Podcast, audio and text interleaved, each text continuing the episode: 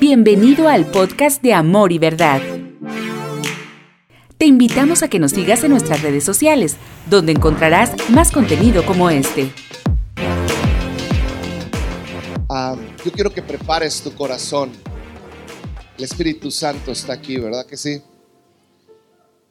Y sabes,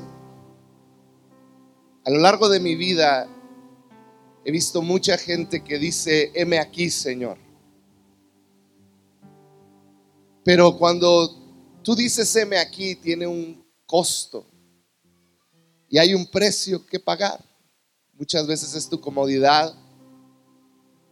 Hay tantas cosas que disfrutamos nosotros que a veces no nos damos cuenta de todo lo que disfrutamos hasta que comenzamos a prescindir de ello. Y el orador que nos acompaña el día de hoy y su esposa son un gran ejemplo de eso para mí. Son dos jóvenes que decidieron decirle a Dios, yo voy a donde nadie quiere ir. Y yo me siento muy, muy agradecido con Dios por permitirme conocerlos desde hace años, desde que ni siquiera eran novios ni nada, y poder haber sembrado algo en sus vidas, pero lo que yo hoy veo que ellos están haciendo me reta increíblemente. Y por eso le di carrilla, hasta lo hice que se quedara días extras para que pudiera estar con nosotros. Ah, pero yo quiero que pongas toda tu atención y que permitas que Dios te hable. Porque yo creo que Dios te va a retar el día de hoy. Y Dios te va a retar a, a estirarte en muchas áreas. Porque el reino de Dios tiene que ser esparcido por todos lados. Esa carta de amor no es nada más para nosotros aquí en la ciudad. Fue escrita para cada persona que respira y puede estar metida en una montaña. Y hace ocho meses aproximadamente Dios me permitió reconectar en el corazón a mi esposa y a mí con Mauricio y Citlali y la bella Gali. Y se, se nos quedó una carga en el corazón por ellos. Y y hoy quiero que los conozcan. Pásenle. Gali se fue, ¿verdad? Pero ¿por qué no les damos un aplauso a Mauricio y a Citlali?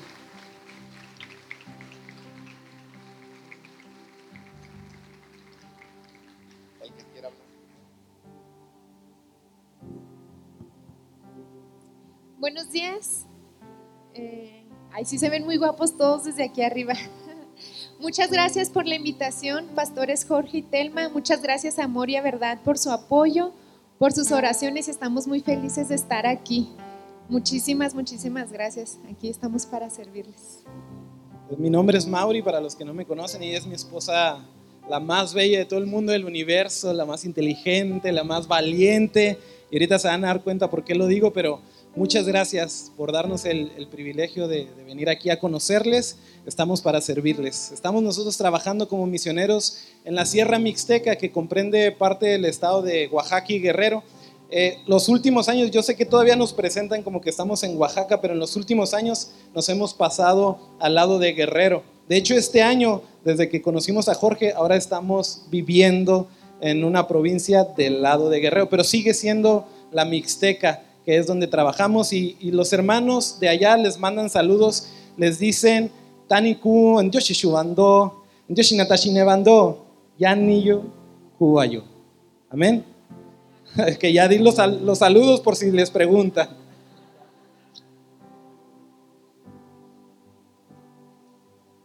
Muy bien. ¿Cuántos aman a México? Ok, ¿cuánto tiempo? Perfecto, perfecto. ¿Tendremos un papeles o un aire apagado? Ah, no es cierto. ¿Cuántos aman a México, perdón? ¿Sí lo aman? Me parece que sí. Si no, ya estarían en el paso viviendo. Muy bien. Ah, la verdad, sí, conocí a Telma y a Jorge hace muchísimos años. Y de hecho, en gran parte por la razón que me casé con Citlali, aparte de que la amo y está hermosa, es porque Jorge me dijo un día, órale, ahí está Citlali. Así que yo dije, sí, ya sé. Y no, eso me animó más, ¿no? Y pues ya, tenemos una hija. Gracias, Jorge. Gracias por empujarme siempre a más. Eh, los amo mucho, de verdad. La primera cosa que le pregunté a Raciel este año que lo vi fue, oye, ¿y Jorge todavía toca? Y mi sorpresa fue que hoy lo escuché tocar otra vez. A mí me encanta cómo Jorge toca el bajo. Me dice que hace mucho que no lo toca, pero anímenlo, díganle, pastor, no, no empolve ese don que Dios le ha dado porque lo hace muy bien él, de verdad. Gracias, Jorge. Muchas, muchas gracias a todo el grupo de alabanza y a todos. Eh, ¿Qué les parece si oramos antes de comenzar? Eh, toma tu Biblia, espero que la traigas. Eh, la, la Biblia vintage, la de papel y no la de celular. Y ponla en alto y di conmigo, Señor Jesús. Ah, dile como si estuvieras hablando con él cara a cara. Señor Jesús, gracias por dejarme conocerte, por dejarme escuchar tu palabra. Padre mío, el día de hoy llámame, pero también escógeme. Usa mi vida. Heme aquí. Dispuesto estoy. Amén. Muy bien. Quiero empezar con algo que no vamos a leer, eh, pero así breve, se los voy a, contar. En Mateo 24 viene una parábola, los convidados a las bodas, los invitados a las bodas, ya muchos la conocemos, está muy larga. Y, simplemente se trata de esto. Un, hombre hizo una fiesta, mandó llamar a sus invitados y ni uno de ellos quiso venir. Y entonces el hombre enojado le dice a sus siervos, vayan, inviten a quien sea, en la plaza, en las calles, en los pueblos aledaños, vayan y háganos entrar a la fiesta. Y así fueron. Y la casa, la fiesta se llenó. Y dice que el padre de familia fue a darse una vuelta por, la fiesta y, y, estaba muy feliz de ver a todos tan llenos. Y entonces caminando se encuentra un hombre que no estaba vestido de bodas. Un hombre pues quizás sucio, mal vestido, todo eso. Y el hombre le dice, oye, ¿qué pasó? ¿Que no sabes que estás en una boda? ¿Cuántos han ido a una boda? Todos sacan sus mejores trapos, ¿no? Hasta desodorante uso yo cuando voy a una boda. Regularmente no lo uso. Y porque allá no se necesita. Y se da cuenta y le llama a sus siervos y le dice, échenlo para afuera. No es digno, ¿no? no se preparó, no se limpió, no se bañó, ni se vistió para las bodas. Sáquenlo allá al lloro y crujir de dientes. Y lo sacan, ¿no? Y, y Jesús al terminar esa parábola termina con una frase bien matona y dice, de la misma manera, Muchos son llamados, pero pocos escogidos. Y esta parábola no quiere decir más nada más que lo que hoy está aconteciendo. Esto que ustedes ven aquí, esta música, este ambiente, todo esto es, es esa fiesta de bodas a la que Dios nos ha invitado, a todos ustedes, ¿sí? Todos. Otros eran los invitados originales, los judíos. Pero como ellos no quisieron entrarle a la pari, nos mandó llamar a mexicanos, chinos, japoneses, hasta mixtecos, a musgos, totonacos, chichimecas, todo eso, ¿no? Y ahí estamos entrando a la fiesta. Y todos los que están entrando ahorita a la fiesta procuran presentarse limpios delante de Dios, ¿no? Por la sangre de Jesucristo. Pero hay unos que están aquí en la fiesta que les vale. Vienen por religión cada domingo. O sea, Vienen porque vienen con la familia, con sus papás, o al revés, porque quieren que los hijos se la pasen un rato chida ahí sin molestar a los padres. No sé, ¿no? Diferentes razones, pero simplemente están aquí sin estar preparados. Ahora, yo quiero que pongas atención en algo porque no quiero hablar de esta palabra, eso no es de la predicación, pero ayer estaba meditando en esto y dije, mira, es verdad, todos los que estamos aquí hemos recibido la invitación, el llamado ¿sí? Pero la mera verdad, perdóname que te lo diga así fríamente, pero la mera verdad es que no todos serán escogidos. Es la verdad. Y mira, a mí eso me ha preocupado desde hace muchos años atrás, desde llevo en, en, el Evangelio como 15 años ya, yo creo.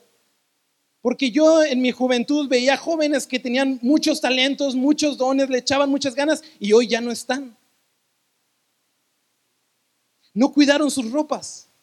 No se prepararon para las bodas. Y hoy no están. Y venir a Juárez cada año es siempre preguntar, oye, ¿todavía este es cristiano? No, ya no. Oye, y ese, no, ya anda, ya, ya, tiene otra mujer. Y cada vez no, yo digo, ¿cómo? Era gente tan talentosa, tan llena del Espíritu, profetizaban, cantaban, brincaban, lloraban, sanaban enfermos. Y se cumple lo del Señor, ¿no? No todo el que me diga Señor, Señor, entrará en el reino de los cielos. Y entonces, mira, quiero usar de esta introducción porque precisamente de esto quiero hablar, del llamado. ¿Sí? El que nosotros estemos allá en aquellos pueblos no es nada más que un esfuerzo eh, de permanecer preparado para la boda y, decirle cada día al Señor, por si me lo topo en la fiesta, mira, si ando, ando, ando al tiro, ando bien, ¿no? Y no ser echado afuera, donde es el lloro y crujir de dientes. Yo soy eso de que no, era, que, no era digno de estar en la fiesta, pero que un día me toparon en la calle y alguien me dijo, oye, te invito a las bodas del cordero. Y dije, ¿qué es eso? ¿Cuál cordero? ¿Qué es eso? Yo era un borracho, eh, no adúltero, no, este, fornicario y todas esas cosas. Todos los pecados de la Biblia, eso soy yo, menos homosexual, ¿ok? Menos eso era, pero ya Cristo me salvó. Y yo entiendo eso cada día de mi vida, que soy indigno de participar de las bodas del cordero. Y por eso trato cada día de permanecer limpio y echándole ganas. Y aunque no sé mucho de la Biblia y aunque no llevo una vida como la que Dios quizá Él quisiera que llevara, aquí estoy. Trato de permanecer fiel. Y mira, regularmente la gente me pregunta, oye, Mauri, ¿no? Este año fueron muchísimos equipos allá donde estamos. Y clásica pregunta del primer día que conocía a los que llegaban, me decían, en la hora de la comida, ah, ya acabando de comer, ya reposando, siempre alguien decía, a ver hermano, pues cuéntenos cómo fue su llamado. Y, yo ya sé a qué van con esa pregunta siempre, ¿no? Quieren que les cuente que un día escuché una voz poderosa que me dijo, ve a los mixtecos. O quieren que les platique que tuve un sueño donde veía chocitas de adobe con teja. Y no, la verdad así no fue para mí. La verdad para mí fue leyendo la Biblia, simplemente no pude ignorar el hecho de que un cristiano termina, para ser cristiano, pareciéndose a Cristo. Termina haciendo lo que Cristo hizo, continuando su misión. Y Jesús claramente lo dijo en Lucas 19:10, el Hijo del Hombre no vino, sino... ¿No se lo sabe? ¿Qué? ¿Cuál? Lucas 19:10. Porque el Hijo del Hombre Vino a buscar y a salvar lo que se había perdido. Exacto. Bien. Y, solamente la iglesia tiene que continuar esa misión. Ir a buscar y a salvar lo que se había perdido con el Evangelio. Nada más. Entonces el día de hoy yo te quiero dar cuatro razones para que no tengas excusa para no continuar la misión de Jesucristo. Porque eso es el trabajo de la iglesia. Y te decía esto de si amas a México porque ah, yo lo amo.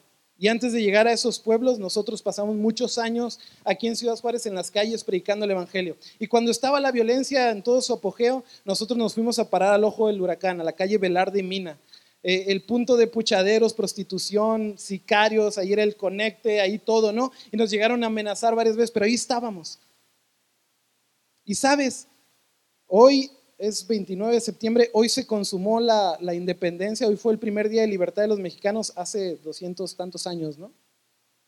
El 16 simplemente fue la iniciación de la independencia, pero apenas hoy fue nuestro primer día de libertad. Y dice la historia, no, no, hay, no hay cifras correctas eh, que podamos avalar, pero dice que alrededor de casi medio millón de mexicanos murieron en los 11 años de la guerra de independencia.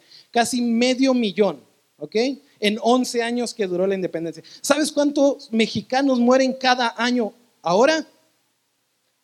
Entre 700 mil y 800 mil mexicanos al año. Y tú le puedes echar la culpa a Felipe Calderón, que su guerra contra el narco y que AMLO, abrazos, no balazos, lo que quieras. Pero la cuestión es esta, mexicanos están muriendo. Y de esos tantos cientos, miles, 32 mil son por homicidios violentos. Y de esos, en puro Chihuahua, son casi dos mil. Y de esos, dice que son jóvenes entre 15 y 24 años. O sea, México se está muriendo. Y cuando gritamos Viva México, deberíamos gritar México muere, porque eso es lo que está pasando. Y hay una estadística que si pudiéramos meter mil chihuahuenses en este auditorio, ten por seguro que en lo que pase un año, cinco de mil chihuahuenses van a morir. Esa es la cifra de las muertes en Chihuahua. Entonces, mira, a mí estas cosas me, me, ponen mal, porque Jesús vino a traer vida y vida abundancia y Satanás vino a matar, robar y destruir. ¿Sí? El plan de Dios no es que México muera, ni que los chihuahuenses, ni que los juarenses estén pasando lo que ahorita están pasando. Pero la verdad es que la iglesia ha evadido una responsabilidad muy grande, que es ir y salir a hacer la guerra verdadera, la guerra espiritual, predicar el evangelio, pararte en la brecha. Sabes, al cabo de cuatro años la calle Velarde y Mina fue otra. Un día hasta Teto Murguía nos fue a escuchar, pasando por ahí, revisando la zona, se paró a escucharnos cómo estábamos predicando. Y yo dije, esto es el inicio de algo bueno. Y ya ahorita esa callecita ha cambiado bastante. Isaías capítulo 6. Este es el primer razón que yo te quiero hablar. Es el llamado de arriba. Di conmigo, llamado de arriba. Y este es el llamado que todos nosotros recibimos de parte de Dios. Isaías capítulo 6 dice así, versículo 1. En el año que murió el rey Usías, vi yo al Señor sentado sobre un trono alto y sublime y sus faldas llenaban el templo.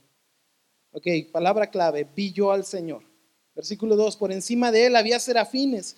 Cada uno tenía seis alas, con dos cubrían sus rostros, con dos sus pies y con dos volaban.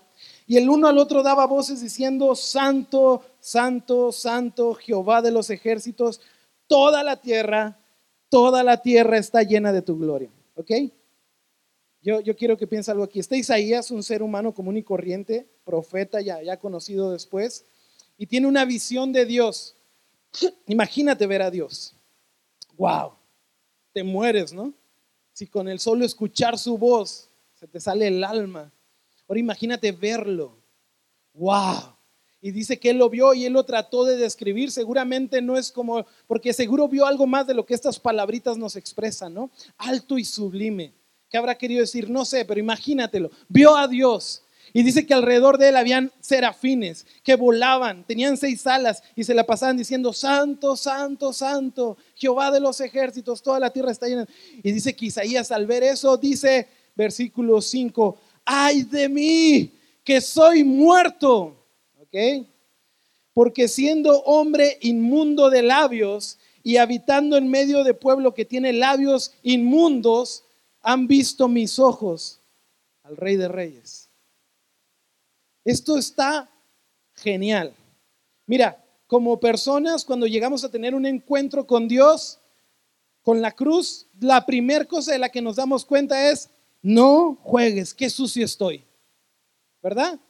¿Cuántos han pasado por eso? Llegan la primera vez que van con el Señor, no, soy un pecador.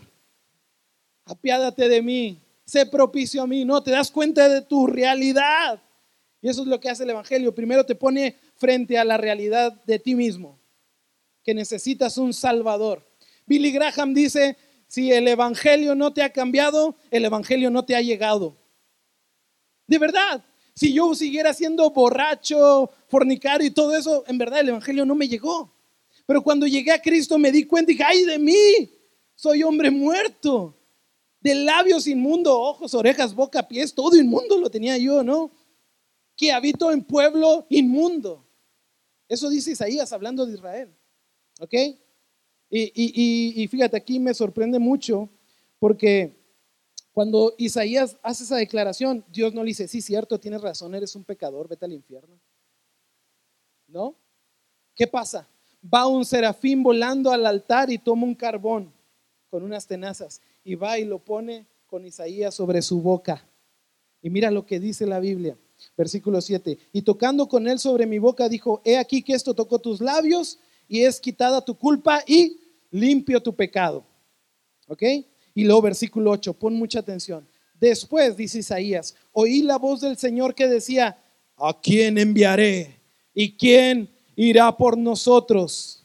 Y fíjate lo que dice Isaías inmediatamente. O sea, y, pon atención, hace un rato se sentía el peor vil pecador del mundo. Y en cuanto esa cosa toca sus labios y se siente purificado, justificado por pura gracia, porque no tuvo que hacer ni un sacrificio, ni matar un cordero, ni nada de eso, sino por pura gracia, que es lo mismo que tú y yo vivimos el día de hoy por pura gracia, todo tu pecado se ha borrado, tu pasado se quedó en el pasado, por pura gracia en ese momento.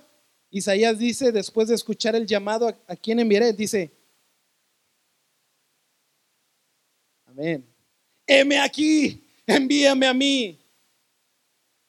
Wow, esto me llama mucho la atención. Versículo Ok, ya, hasta ahí. Y, y, mira, mucha gente a mí me dice, yo invito a muchos jóvenes siempre a donde voy a eventos de jóvenes, digo, vente, vámonos a la, sierra. Y, no, hermano, es que todavía no, no acabo el instituto bíblico, este, no sé la Biblia, este, soy nuevo. Y, y siempre, ¿no? Siempre la gente no sé por qué se excusa con su incapacidad. ¿Ok? Igual que Isaías. Al ver al Señor, lo primero que saltó en él fue su incapacidad. El no sentirte seguro de que lo puedes hacer. Yo conozco muchos adultos que rebasan los 50 y piensan que la vida ya se les acabó. Dicen, no, yo ya no estoy para ir a evangelizar al centro con los jóvenes. No, yo ya no estoy para andar brincando en la alabanza. Y, y siempre la incapacidad. Pero ¿sabes qué fue lo padre en Isaías? No sabemos qué edad tenía, pero fue su disposición. Disposición. Y esto me hace llegar a una conclusión. Mira, mi hermano, si yo estoy allá donde estamos, mi esposa y yo estamos ahí, es por pura gracia y por pura disposición. Si a mí me preguntas, oye, ¿te encanta estar ahí comiendo hierbas y, más este, ranas, iguanas, venado, todas esas cosas que se atrapan en el monte? Eh, chicatanas, las hormigas estas con alas, y tú dices, oye, ¿te encanta todo eso? Yo diría, apenas me están encantando. Pero extraño los burritos de la quimichú, de milanesa con asadero, con guacamole y su salsita encima. ¿No? Un burrito, una torta del güero de barbacoa, con cebolla, cilantro y limoncito. Eso no hay allá, ni existe. Pero ¿sabes qué? Entiendo que hay un llamado la gente se está muriendo. Aunque el Evangelio en México lleva 500 eh, años, porque llegó con la conquista en el 1500, y, y esto es un paréntesis, fíjate el esfuerzo que ha hecho Dios para traer el Evangelio hasta tu ciudad. Tuvieron que pasar desde Jesús hasta que llegara el Evangelio acá 1500 años. De sangre de mártires derramada a más no poder para que tú hoy pudieras estar libremente sentado aquí a gusto con clima, sillas con cojín, escuchando la palabra. Y después de hace 500 años para acá, apenas llevamos como 200 años del Evangelio reformado, los protestantes, nosotros. Fíjate el esfuerzo que ha hecho Dios por ti. Qué poco esfuerzo hago yo por llevarlo ahora a ellos, que llevan 2019 años sin escuchar la palabra. ¿No? Ok, mi hermano, Dios no llama a los capacitados. Él se encarga de capacitarlos. Si a mí me preguntas, oye, ¿Eres bien machín tú? No, no, soy el peor lleno de... Pregúntale a mi esposa. Ella te va a decir todos. Soy el peor. Pero simplemente un día dije, heme aquí. Dispuesto estoy. Envíame a mí. Si otros no quieren ir, yo voy. ¿No? Es, es más llamativo ir a África, a la India, a Turquía, ¿no? Pero ¿sabes qué? La iglesia en México tiene una deuda enorme con los indígenas. Porque la mayoría de su sangre es la que nos dio la libertad en este país.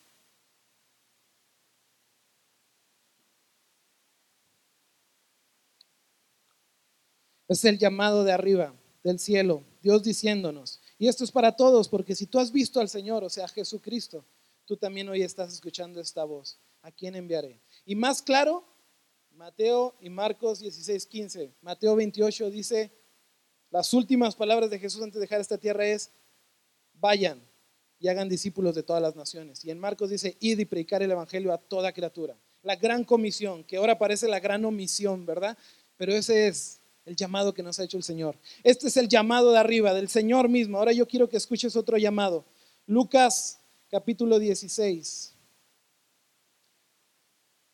Si estás tomando notas, luego puedes repasar estos pasajes porque me voy rápido. A Lucas capítulo 16, versículo 19. Viene una parábola, no la vamos a leer toda por el tiempo, pero es una parábola muy conocida y es la parábola del rico y Lázaro. ¿Cuántos la han escuchado? Ok, muy bien, la voy a contar así por encima.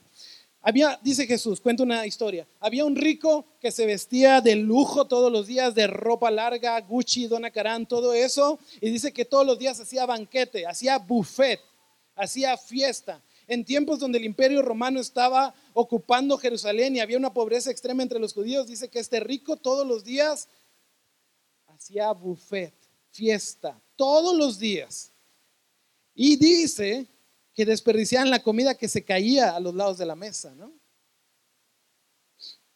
Y dice Jesús, y afuera de la casa de este rico había un mendigo, no mendigo, un mendigo llamado Lázaro.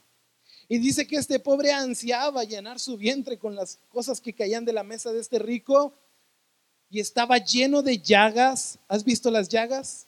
Si no las has visto en el cuerpo, date una vuelta por la 16 o por la Juárez y siempre hay gente que pide dinero y que está lleno de llagas, ¿no? Con cangrena y se ve la piel viva, el hueso a veces hasta se alcanza a ver. Ok, algo así. Y dice que era tan, tan así que los perros venían y le lamían las llagas. Una situación horrible. Pero bueno, dice Jesús, aconteció un día que los dos murieron y, bueno, el rico fue sepultado y Lázaro fue llevado por, sus, por los ángeles al seno de Abraham, al paraíso. ¿eh? Y dice, esto es lo importante, y dice la Biblia que estando allí el rico en los tormentos, porque así dicen los tormentos, siendo atormentado, dice que alzó su vista y vio a lo lejos al pobre, a Lázaro, y a Abraham a un lado. Y entonces clama a gran voz y le dice, te ruego, Padre Abraham, que mandes, fíjate, soberbio el tipo, no, que mandes a Lázaro a que moje su dedo en agua para que ah, refresque mi lengua. Fíjate qué tan grande era el tormento ahí en el infierno, que él se iba a sentir un poco aliviado con una gota de agua. Wow, horrible el infierno, ¿no? Pero bueno, Abraham le dice, mira qué crees, no se puede. Hay un gran abismo entre nosotros, ni tú puedes pasar para acá, ni yo para acá, nadie, nada, ya te fregaste. Y entonces el rico en su desesperación le dice, no puede ser. Entonces, Padre Abraham, te ruego, otra vez, te ruego que envíes a Lázaro a la casa de mi padre porque tengo cinco hermanos que están vivos todavía, para que Él vaya y les hable de este lugar, para que se arrepientan y no vengan aquí. Ok, pausa, piensa en esto. El infierno es tan horrible que ahora, aparte del llamado que tenemos de Dios de arriba, de predicar el Evangelio, tenemos un llamado abajo, que los muertos que están ahí sufriendo están llamando a los vivos, arrepiéntanse para que no vengan a este lugar.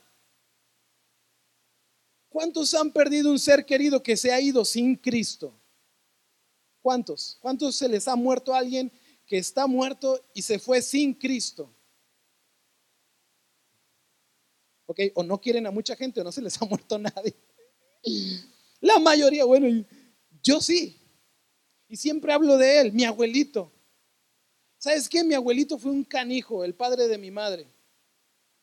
Golpeaba a mi abuelita, era súper borracho, mujeriego, todo eso. De hecho, mi abuelita se murió muy joven de tanta mala vida que llevó con mi abuelito.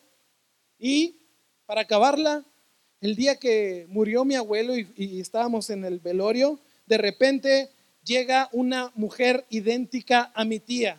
Y yo dije, ah, tía Lili, como que algo se ve. No era mi tía. Y de repente llegó otra y otra, otras mujeres que eran hijas de otro matrimonio de mi abuelo. Era un canijo mi abuelo. Pero sabes, yo me, me gusta pensar esto porque seguramente ahorita mi abuelo está, Mauricio, dile a mis otros hijos que están vivos que se arrepientan para que no vengan a este lugar. Y eso digo, wow. Y yo no sé si a ti te anima eso a predicar el Evangelio más, pero a mí sí. Porque todavía tengo un hermano que, que no anda muy bien y tengo tías y tíos y primos que no andan muy bien. Y eso me anima a cada vez que los veo aprovechar cada momento para predicarles el Evangelio. Hay un llamado abajo hay un llamado. Y me encanta cómo acaba la parábola, porque después de que el rico le pide a Abraham que lo envíe, que se le aparezca, le dice, mira, los fantasmas no existen, tampoco se va a poder. Y, le dijo, Abraham, a Moisés y a los profetas tienen que los oigan. Y él entonces, el rico le contesta, no, padre Abraham, si alguno va a ellos de entre los muertos se arrepentirán. Pero Abraham le dijo, si no oyen a Moisés y a los profetas, tampoco se persuadirán, aunque uno se levante de los muertos. ¡Wow! ¿Y sabes a qué se refiere con Moisés y los profetas? A la Biblia. En pocas palabras, Moisés le está diciendo, ahí tienen la Biblia, que la lean. Y él dice, no, no, ellos no van a leer.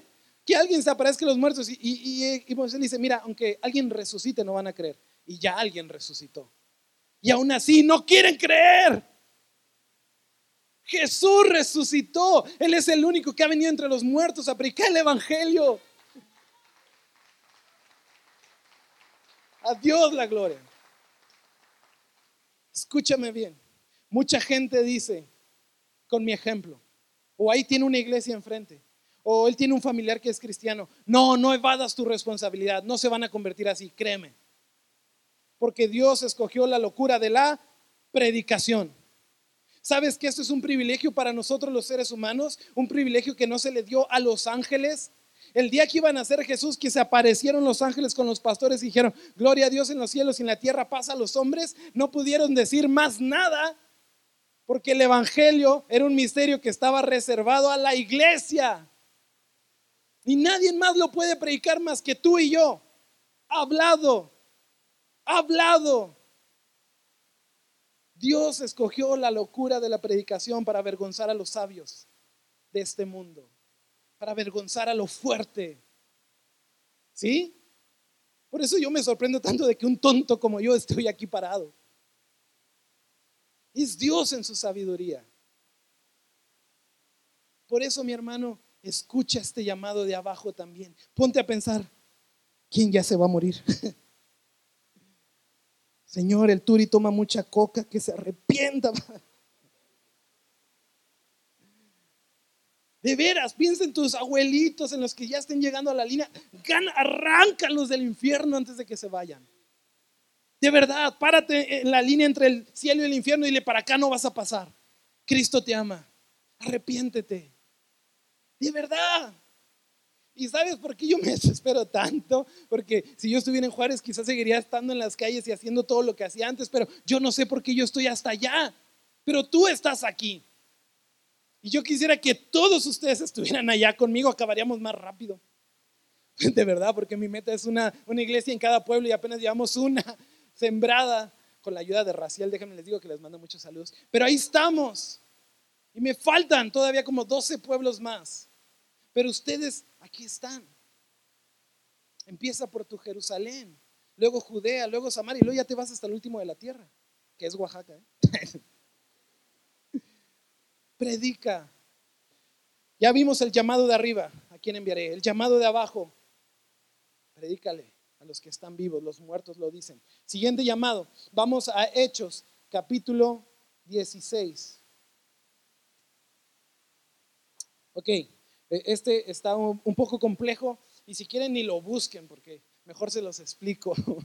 Pero mira, aquí está, se los, les doy el contexto para que lo entiendan mejor. Pablo es el mayor evangelista misionero que he conocido, ¿sí? Él decía, en todos lados se ha anunciado a Cristo y me he propuesto anunciarlo, es más, donde jamás haya sido anunciado. Si ya en un lugar yo llego y ya está Cristo, me voy al siguiente pueblo, ¿no? Y dice que recorrió toda, todo el mundo conocido de aquel entonces. Y hay una leyenda que llegó hasta, hasta, una, hasta la costa del Mediterráneo, que ya sale al Atlántico y vio hacia el mar y dice, pues creo que ya acabé y se regresó a Roma. Eso dicen, hay una leyenda así. Fíjate, y Romanos dice que fue a España. Y Pablo, después de su primer viaje misionero, va con Bernabé y le dice, oye, ¿qué tal si vamos y le damos una vuelta a las iglesias otra vez para ver cómo están los hermanos? Ok, atención. Pablo, su segundo viaje, su intención era ir a ver a quién? A los hermanos. Ese era su plan. Pero Dios dice, ne, todavía tienes mucho que hacer. ¿Sí? Y entonces, ahí en el 16, un poquito arriba, dice un, título en el versículo 36 del 15, dice, Pablo se separa de Bernabé y comienza su segundo viaje misionero, ¿no? Total, Bernabé agarra a Marcos y se va por un lado y Pablo agarra a Silas y le entran duro al viaje. Muy bien. Ok, 16. Timoteo acompaña a Pablo y a Silas. Se lo encuentran en Derbe y siguen el viaje.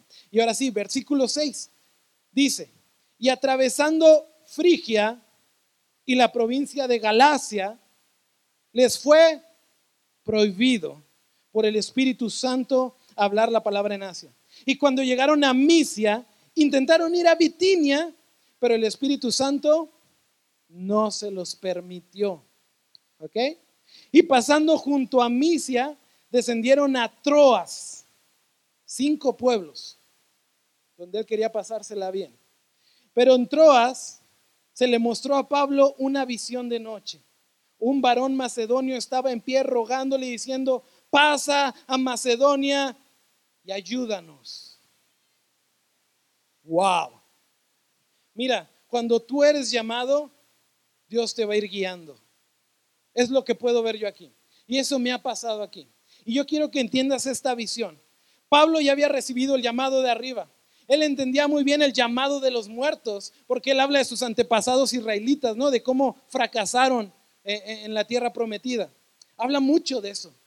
Y cuando está aquí y, buscando hacer la voluntad de Dios, él eh, de buena intención, de buena gana, Dios dice, es que mira, yo te tengo un trabajo porque hay mucha gente que todavía se está muriendo, así que como que no me entiendes, ya te prohibí tres veces que vayas a un lugar y no estás agarrando la onda. Así que ahí te va una visión. Y dice que de noche Pablo ve una visión, un varón macedonio, que está de pie diciendo, te ruego que pases a Macedonia y nos ayudes. Y dice Pablo que al instante, en ese mismo momento, entendió la visión de que Dios quería que fueran a Macedonia y prepararon todo para irse. ¿Qué horas eran cuando tuvo la visión? De noche, ¿no?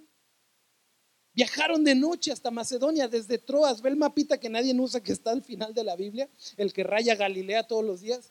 Ahí está donde está el viajecito que hizo. Y algo que a mí me sorprende, versículo 10, cuando vio la visión, enseguida procuramos partir para Macedonia, dando por cierto que Dios, fíjate bien, Dios nos llamaba para qué? Para que les lleváramos ropa, para que les lleváramos comida, para que les lleváramos medicina porque el varón macedonio dijo, pasa Macedonia y ayúdanos. No dijo, pasa Macedonia y predícanos el Evangelio. ¿Verdad que no? Ayúdanos. ¿Y sabes qué? La obra misionera actual y, especialmente los gringos traducen misiones en ayudar con ropa, medicina, casas, todo eso, ¿no? Pero ¿sabes qué? Pablo, ¿cómo tradujo la ayuda? Dios nos llamaba para que les anunciásemos el Evangelio. La ayuda que los macedonios necesitaban era Cristo, no otra cosa. Si tú le quieres dar un buen regalo a alguien, dale a Cristo. Si tú quieres ayudar verdaderamente a una familia en necesidad, dale a Cristo.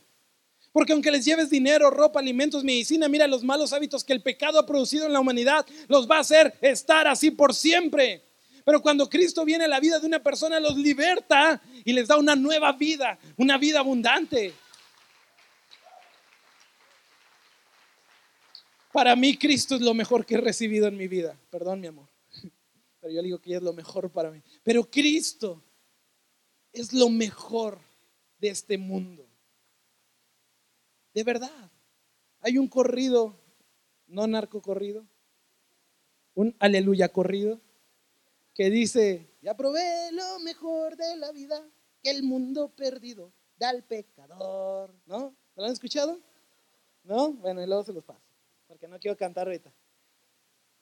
Pero dice ese corrido que lo mejor es la perla de gran precio, el tesoro escondido, ¿sí? Es Jesucristo. No hay nada más. Podrás tener la mejor casa, el mejor carro, una gran cuenta en el banco, ¿sí? El mejor título, maestría, doctorado, lo que quieras. Pero todas esas cosas no te van a quitar tu identidad de pecador. Lo único que realmente cambia tu propósito eterno, tu eternidad, tu vida, tu identidad misma es Jesucristo. De verdad, no te dejes engañar por lo que ofrece este mundo. De verdad, ni por el América.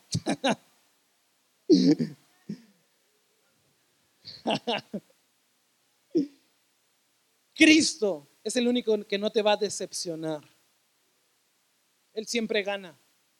Por eso a Cristo le voy. Ese es otro cristiano corrido. De verdad. Y a mí me encanta esto del macedonio, porque eh, ¿sabes cuántos juarenses ahorita están pidiéndote, ven a hablarme, ven a hablarme? ¿No has pensado en tu vecino que te ve todos los domingos por la ventana? Oye, ¿por qué sale tan guapo hoy? Si entre semana está tan fodonga esa señora. ¿A dónde irá, viejo? Ya sabes que van a la iglesia, son cristianos. ¿Y por qué no nos invitan? ¿No? Y en tu escuela, oye, ¿por qué ese, ese vato no dice groserías? Pues, es que es cristiano. No toma, no toma. ¿Y por qué no nos invita? De verdad. Tú estarías sorprendido de leer los pensamientos de la gente, de cuántas ganas tiene de que le hables de Cristo, de cuántas ganas quiere escuchar una palabra de vida en este mundo que solamente habla muerte. ¿Cuántos jóvenes se han suicidado en la última década? Y es nuestra responsabilidad porque tenemos la medicina. ¿Ya? Ahora en los pueblos, a mí me pasó esto del macedonio. Y para acabarla se llamaba Leónides, hasta nombre macedonio, ¿no? Y yo, no, antes, antes nos movíamos mucho en, las pasajeras, que son este, troquitas polleras, ¿no? Y vas con los, con los guajolotes, los corderitos, vas atrás ahí, brinque y brinque para llegar a otro lugar, ¿no? Y siempre me topaba este tipo, Leónides, de un pueblito que se llamaba, se llama Francisco Villa. Pueblito chiquito, sin camino bueno para entrar, ¿no?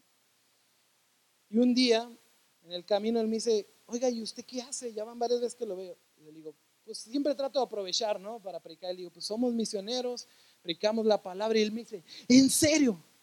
Yo soy maestro. Por favor, Casi me dice, le ruego que vaya a mi pueblo. Yo le junto a todos los niños y a todos los padres y usted les habla. Porque en este pueblo toman mucho y pegan mucho a las mujeres. Ayúdenos. Dije, visión de noche, varón, mistecoidio. Y le dije, ¿a qué pueblo? Ah, sí. Y yo en verdad en ese tiempo trabajaba en otras áreas decía, ¿cómo le hago? En ese tiempo caminábamos bastante y para llegar a ese pueblo era, era, era una aventura, ¿no? Llegar ahí. Y le decía, está bien, voy a hacer lo posible. No iba. Me lo volví a topar. No fui, hermano, lo estuve esperando. ¿Cuándo va a ir? Va a ser Día de las Madres, va a ser un convivio, un pozolito y llega. Yo, voy a hacer lo posible. No fui. Así pasaron cuatro veces, mi macedonio rogándome, el llamado de afuera, los de afuera, los pecadores diciéndote, predícanos, mi pueblo se está muriendo, veías algo, tú tienes la solución. Y el, año pasado fuimos, mi esposa y yo. Efectivamente, juntó a todos los squinkles, ese día a los nacuachí, porque así se dicen allá, y ese día los papás estaban ocupados, pero le dije, ¿sabe qué? Vamos a venir. Va. Regresamos y dijo, pero ahora sí le voy a juntar a los papás. Juntó a todo el pueblo, no solamente a los papás de esos niños, a todo el pueblo. Los puso en la cancha del pueblo, les sacó sillas de la escuela y ese, ese día fuimos con un equipo del Paso, Texas y llegamos y les digo, todos suyos, aprovechen, predican, hacen un drama, todo, la gente, todos quieren aceptar a Cristo, pues ya sabes, ¿no? Y, el, que estaba predicando dice, ah, todos quieren creer en Cristo, Anu, Anu, Bani, Bani. ¿Cuántos se quieren bautizar? Y todos, pues, ¿qué es eso? ¿No? Pues sí, pues también, ¿no? ¿Qué van a saber de eso? Y ellos dicen, la próxima vez que vengan, nos bautizamos. Y el equipo se fue, porque nomás iba una semana. Y la próxima vez fuimos la semana siguiente y les dijimos, ya vinimos para bautizarlas. Y sabes, el día de hoy, en ese pueblo, hay cuatro personas bautizadas una reunión que estamos tratando de levantar en una casa que posiblemente sea la otra iglesia que ya estamos por plantar ahí. Y el que se bautizó, que dijo, yo pongo mi casa. Él el día que fuimos posteriormente se encargó de juntar a la gente. Y sabes qué fácil era atender el llamado de afuera. Lo hubiera hecho desde antes. Pero pues por algo fui estorbado yo, por el Espíritu Santo. Fue mi negligencia. Pero ahí vamos. Así tú también. Mañana que es lunes y llegues a tu trabajo, sé sensible y di el llamado de afuera. El supervisor, el jefe, el que trae el café, el que trae las donas. el del estacionamiento, el parquero. Llegas a tu escuela, la maestra, el de al lado, en tu casa, señora ama de casa, tu vecina, tu vecino. Hay un llamado afuera. Y por último, y con esto acabo, y no lo tienen que buscar porque nomás lo voy a mencionar. Y este es el llamado de adentro. Ya vimos el llamado de arriba, de abajo, de afuera, y este último es el llamado de adentro. Y te digo de antemano, este solamente lo puede producir el Espíritu Santo. Si tú realmente has sido llamado y el Señor te ha escogido, como Pablo, tú vas a poder decir esto en 1 Corintios 9, 16. Bueno, desde el 15. Pero yo de nada de esto me he aprovechado, hablando Pablo de sus derechos de apóstol, ¿verdad? Ni tampoco he escrito esto para que se haga así conmigo, porque prefiero morir antes que nadie desvanezca esta mi gloria. 16. Anótalo en tu corazón. Pues si anuncio el Evangelio, no tengo por qué gloriarme. No. ¿Por qué? Porque me es impuesta necesidad. Y ay de mí si no anunciar el Evangelio. Pablo lo tenía claro. Era un privilegio. Un privilegio que Dios de entre el millón y medio de juarenses te haya escogido a ti. Es un privilegio, porque tú no eres ni más que nadie allá afuera. Sigues siendo el mismo pecador, solamente lavado por la gracia y la sangre de Jesucristo. Es un privilegio, es un honor, es un honor. Ay de mí si no anunciar el Evangelio. Sabes, he sido muy tentado a volver a Juárez, a no regresar allá. Y hay veces el diablo sabe cómo, ¿no?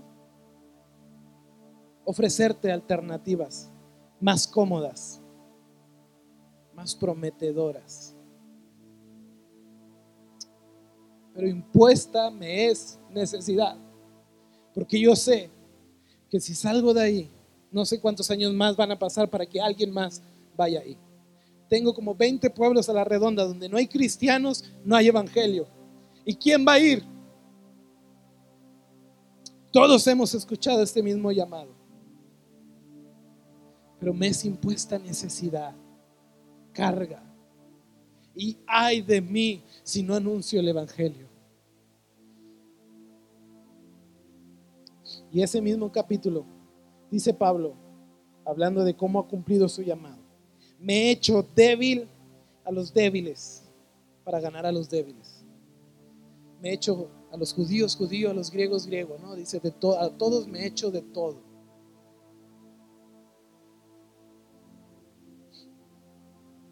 Para que de todos modos salve a algunos.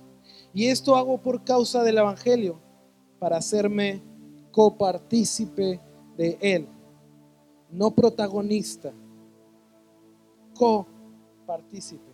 Y Jorge y yo, y todos los que se quieran venir al reino a servirle, a predicar el Evangelio, vamos a ser copartícipes de él, colaboradores unos con los otros. Y eso soy. No soy nada más, ni nada menos, ni nada son siervos inútiles. Pero hay algo que a mí me llama mucho la atención y ya se acabó esta plática. Y dice Pablo, versículo 24, ¿qué no sabes que los que corren en el estadio todos a la verdad corren, pero uno solo se lleva el premio.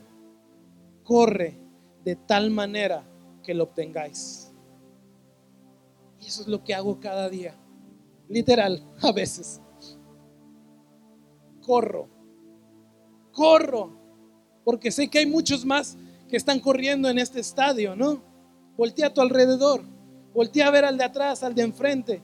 Estamos corriendo en este estadio al reino de los cielos.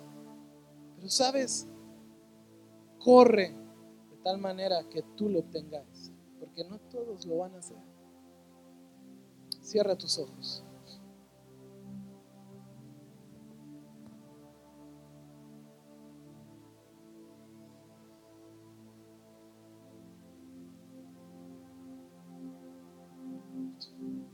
Pídele al Señor que hoy que estás escuchando el llamado pueda ser también escogido, porque recuérdalo, muchos, muchos, muchos son llamados en la historia millones, muchos, pero pocos, poquitos son escogidos.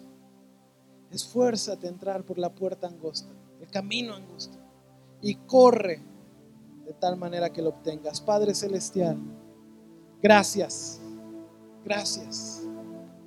Te dejo tu lugar, Señor. Jesucristo, escoge a los que has llamado para tu obra, mi Dios.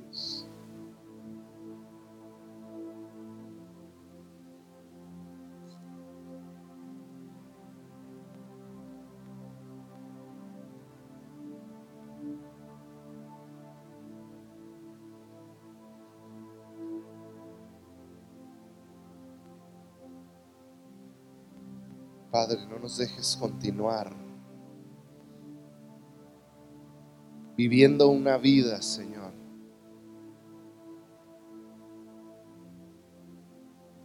que ignora la necesidad de Cristo de las personas.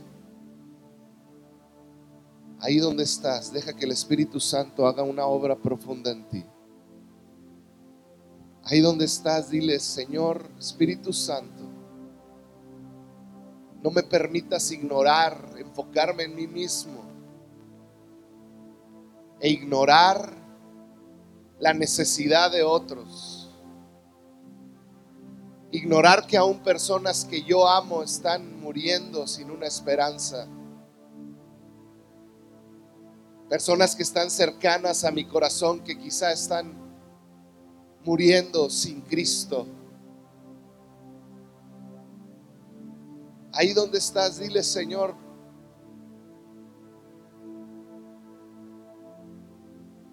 cambia mi corazón. Espíritu Santo, yo pido que tú transformes, trastornes nuestra vida, Señor. Levanta evangelistas, levanta aquellos que habrán de orar, que habrán de predicar el Evangelio con poder. Espíritu de Dios, es una obra poderosa y profunda.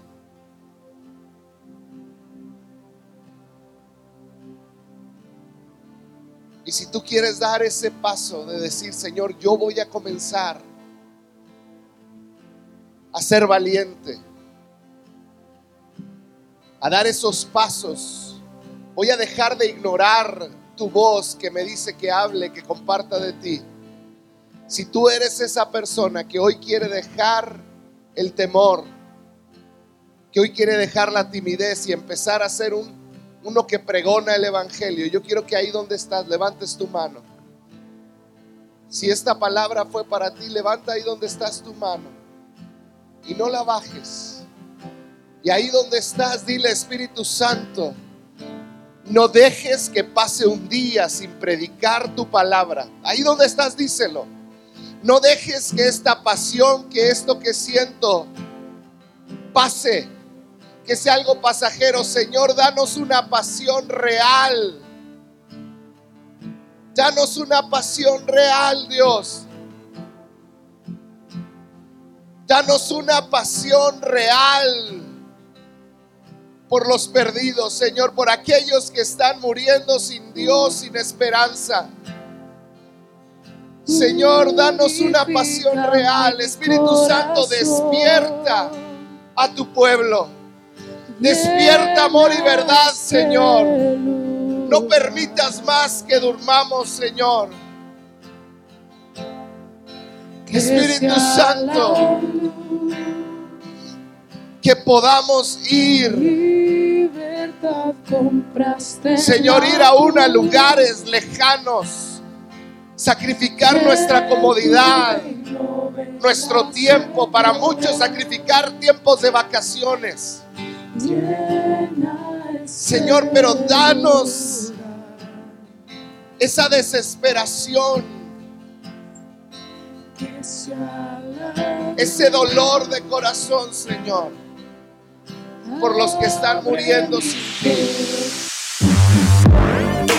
Gracias por escuchar este podcast. Para mayor información, búscanos en Facebook como CC Amor y Verdad. Hey.